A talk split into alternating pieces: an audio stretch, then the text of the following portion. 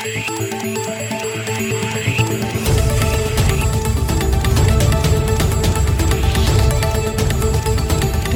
et bienvenue à cette édition de Santé, Sciences et Développement, le magazine scientifique de SciDev.net, en partenariat avec euh, votre radio. Présentation Sylvie Acoussan. Au menu de cette édition, au Sénégal, vacciner tous les étudiants et enseignants contre le Covid-19 avant la rentrée universitaire de ce mois d'octobre, c'est le souhait du gouvernement exprimé par le ministre en charge de la Santé.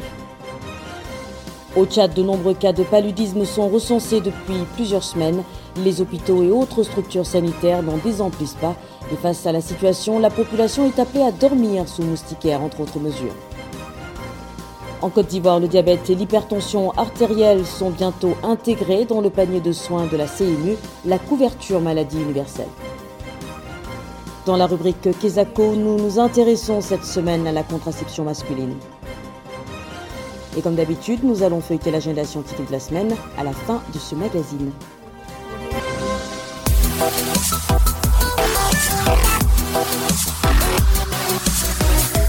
Au Sénégal, les autorités sanitaires souhaitent vacciner tous les étudiants et enseignants contre le Covid-19 avant la rentrée universitaire prévue en ce mois d'octobre 2021. L'annonce a été faite par le ministre de la Santé et de l'Action sociale, Abdoulaye Diouf Des doses de vaccins nécessaires seront mises à la disposition des différents centres pour cette campagne. La correspondance de Didier Lando à Dakar. Au Sénégal, l'État a annoncé la mise en place d'une stratégie de vaccination ciblant les enseignants, les élèves et les étudiants en perspective de la rentrée scolaire et universitaire. En croire le ministre de la Santé Abdoulaye Diouf l'objectif est que tous les enseignants et les étudiants soient vaccinés avant de rejoindre les salles de classe et les universités. Pour les étudiants, cette mesure vient à point nommé. Amadou Faye, secrétaire général de l'amicale des étudiants de la faculté des lettres et sciences humaines de l'université Cheikh Anta Diop de Dakar. Nous sommes sur le terrain en train de sensibiliser. Nous sommes à un stade où il est nécessaire de se faire vacciner. Le cas, surtout, c'est le Sénégal en miniature. Donc, on ne peut pas se permettre avec la promicité donc d'ouvrir du cadre sans pour autant que la majorité des étudiants aillent se faire vacciner. Face à la réticence de certaines personnes vis-à-vis du vaccin, Amadou Faye exclut toute idée de passe vaccinal et estime qu'il faut plutôt privilégier la voie du dialogue et de la sensibilisation. La vaccination relève de la responsabilité individuelle de tout un chacun. Donc, on ne peut pas se permettre de, forcer quelqu'un d'aller se faire vacciner. Mais en tant que représentant d'étudiants, en tant qu'acteur citoyen, on peut mener la campagne de sensibilisation, essayer de sensibiliser le maximum d'étudiants. Chaque étudiant doit savoir qu'il a une part de responsabilité par rapport à la société. Donc, nous devons développer cette idéologie de citoyenneté et essayer de sensibiliser le maximum d'étudiants et le maximum aussi de population sénégalaise d'aller se faire vacciner. À la date du 23 septembre 2021, 73 706 cas ont été déclarés positifs, 1853 décès et 888 personnes sous traitement. En ce qui concerne la vaccination, 1 232 940 personnes ont reçu leur dose.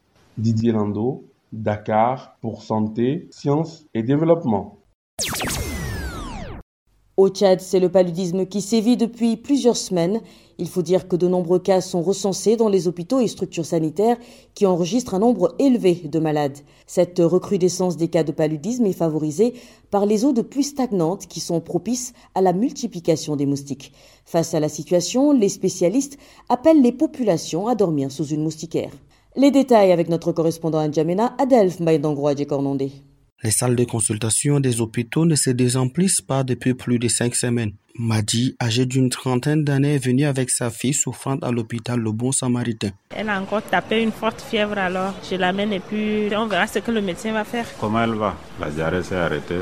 Après quelques minutes de consultation, Docteur Innocent au pédiatre, constate les premiers symptômes du paludisme. La maman vous dit l'enfant vomit, l'enfant ne mange pas, l'enfant fait la diarrhée. Ce sont les premiers symptômes euh, qui attirent l'attention. La température était à 39, c'est beaucoup. C'est le maître symptôme même du paludisme. Des cas comme celui de cette fillette sont nombreux pendant cette saison pluvieuse, confie le docteur Innocent On en a beaucoup, c'est-à-dire l'enfant vient avec des convulsions, avec l'anémie sévère, il faut les transfuser. Depuis le mois de juillet 2021, les autorités tchadiennes ont lancé une campagne nationale contre le paludisme. Moustiquaire imprégné, partagé, curage des caniveaux, badigeonnage des murs, mais ces initiatives n'empêchent pas de nouvelles contaminations nécessitant des transferts dans les grandes structures sanitaires. Outre ces mesures dictées par le gouvernement tchadien, le pédiatre conseille la prévention. Celle-ci passe par la désinfection des maisons, la propriété, l'utilisation de moustiquaires imprégnés entre autres. Selon les données du ministère de la Santé,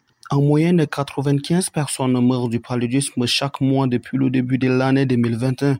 Un chiffre qui, selon les experts, pourrait augmenter d'ici la fin du mois de décembre si d'autres mesures pratiques ne sont pas prises. Adelph Mbaïndangondi Kournodi, Djamena pour Santé, Sciences et Développement. En Côte d'Ivoire, le diabète et l'hypertension artérielle seront bientôt intégrés à la panoplie de soins de la CMU, la couverture maladie universelle. Une annonce faite par les autorités et qui est saluée par les associations de personnes vivant avec le diabète. Plus de précisions avec notre correspondant à Abidjan, ici à Kinguessan. La Caisse nationale d'assurance maladie ivoirienne a décidé l'intégration dans son panier de soins de l'hypertension artérielle et du diabète, des pathologies chroniques dont le traitement pour les personnes indigentes constitue un boulevard vers la mort. Pour justement sauver ces personnes, a en Dr Oumar Koulibaly, chef du service contrôle et prestation à la Sénam, la prise en compte effective de ces pathologies se fera avant la fin de cette année 2021 ou au plus grand tard la fin du premier trimestre de l'année 2022. SAIDF.net a pu rencontrer Tabitra Rebon, le président de l'association Diabète et Sport de Côte d'Ivoire, qui se prononce sur cette décision de l'État. Le traitement pour un diabétique coûte très cher. D'abord, il faut commencer par les examens en laboratoire. Ensuite, venir pour la consultation. Dieu merci, à l'NSP ici, c'est subventionné, donc euh, les coûts sont moindres. Et après, il faut passer à la phase médicaments. Ça aussi, c'est une autre paire de manches. On ne maîtrise pas les coûts. Chacun a son traitement. Mon traitement va dans les environs de 35 000 par. Mais en laboratoire, c'est dans les 80 000 les examens et tout. Donc voilà, ça nous coûte les yeux de la tête. Surtout que nous sommes tous des retraités. D'autres n'ont même n'ont jamais travaillé et par manque de moyens, il y en a qui ne suivent plus le traitement. Et ça s'aggrave. Donc, vivement que la couverture maladie universelle se mette en marche. Le taux de couverture CMU est de 70%. Les malades de l'hypertension artérielle et du diabète, assurés à 1000 francs CFA par mois, paieront quant à eux 30% du montant des tarifs des actes couverts par l'assurance publique. Ici à Kanguessan, Abidjan, santé, sciences et développement.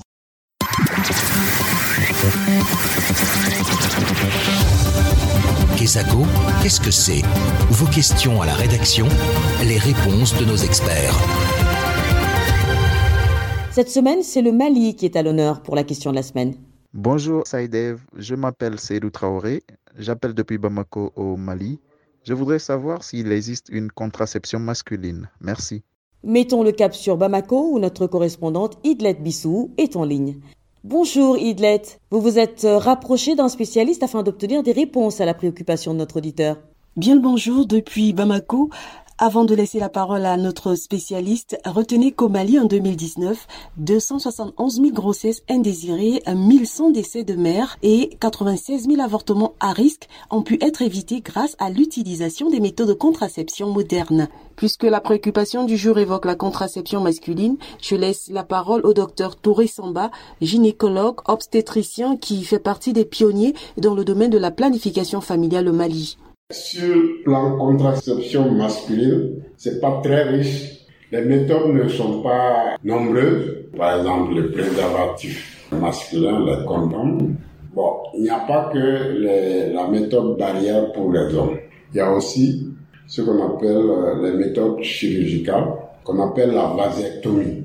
Et cette vasectomie empêche la rencontre des, des spermatozoïdes avec euh, l'ovule chez, la femme. Et là aussi, ces conditions, ces critères. Bon, le, le coït interrompu, ça, peut être considéré comme une méthode de, de planning, mais si on prend l'efficacité, par rapport à l'efficacité, c'est les méthodes les moins, où le taux d'erreur hein, est le plus élevé. Vois, le coït est interrompu, mais si les sécrétions de l'homme comportent déjà des spermatozoïdes, ce que les gens ne savent pas. Cela peut contribuer à faire que ces méthodes puissent euh, échouer. Contraception, étymologiquement, c'est toute méthode qui s'oppose à la conception. La conception, c'est un peu l'acte ou le phénomène qui fait que une, grossesse est engendrée. Il y a des préjugés par rapport à la contraception de façon générale et il y a la réticence des hommes à s'impliquer malgré tout ce qui a été fait comme effort. C'est un constat, mais cela ne veut pas dire qu'on n'a pas cherché dès le départ à impliquer les hommes parce que ça dépend un peu de la mentalité qui prévaut actuellement au, niveau de, de, certaines couches de la population. Maintenant, si on prend cette planification familiale, la sensibilisation n'a pas toujours eu beaucoup de succès auprès des hommes. Euh, malgré tout le travail, l'IEC, euh, l'information sur les médias et tout, euh, les hommes ont été toujours réticents et c'est seulement les femmes qui venaient demander les services. Donc, euh, il y a eu beaucoup de sensibilisation et on a, on a pu convaincre les, les hommes à accompagner leurs femmes et à utiliser certaines méthodes. Merci à vous, docteur Touré Samba. Je rappelle que vous êtes gynécologue obstétricien et pionnier de la promotion de la planification familiale au Mali. Avant de rendre l'antenne, il faut dire qu'ici, les questions liées à la contraception sont traitées de façon globale. C'est ainsi que les autorités euh, se sont d'ailleurs engagées à faire passer le taux de prévalence de 15% en 2018 à 20% en 2020 avec pour objectif de réduire les besoins non satisfaits de la planification familiale. Mais jusqu'en 2020, le taux de prévalence n'a pas atteint 17%. Merci Idlet, je rappelle que vous étiez en ligne de Bamako au Mali. Si vous aussi souhaitez nous adresser une question, une seule chose à faire, appelez, écrivez ou laissez un message vocal au numéro WhatsApp suivant, le plus 221 77 846 54 34. Je répète, le plus 221 77 846 54 34. Votre question, vous pouvez aussi nous l'envoyer par email. L'adresse email, c'est celle-ci, podcast.sidev.net. Podcast s'écrit P-O-D-C-A-S-T et Sidev s'écrit S-C-I-D-E-V. Je répète, podcast.sidev.net. Vos questions et commentaires sont attendus à ces différentes adresses à tout moment de la journée. L'agenda. C'est l'heure de feuilleter l'agenda scientifique de la semaine avec Virgile Aissou. Bonjour Virgile. Bonjour Sylvie, bonjour chers auditeurs. Alors quels sont les événements scientifiques à retenir cette semaine? À l'agenda cette semaine, en amont du sommet Afrique-France de Montpellier en France, le CIRAD, Centre de coopération internationale en recherche agronomique pour le développement, coordonnera des journées sur l'agroécologie lundi 4 et mardi 5 octobre. C'est dans le cadre des Montpellier Global Days Africa. Ensuite, le Bureau régional multisectoriel de l'UNESCO pour l'Afrique centrale organise un atelier de concertation des experts sur la sécurité de l'eau dans un contexte de changement climatique. Ce sera du 6 au 8 octobre 2021 à Douala, au Cameroun.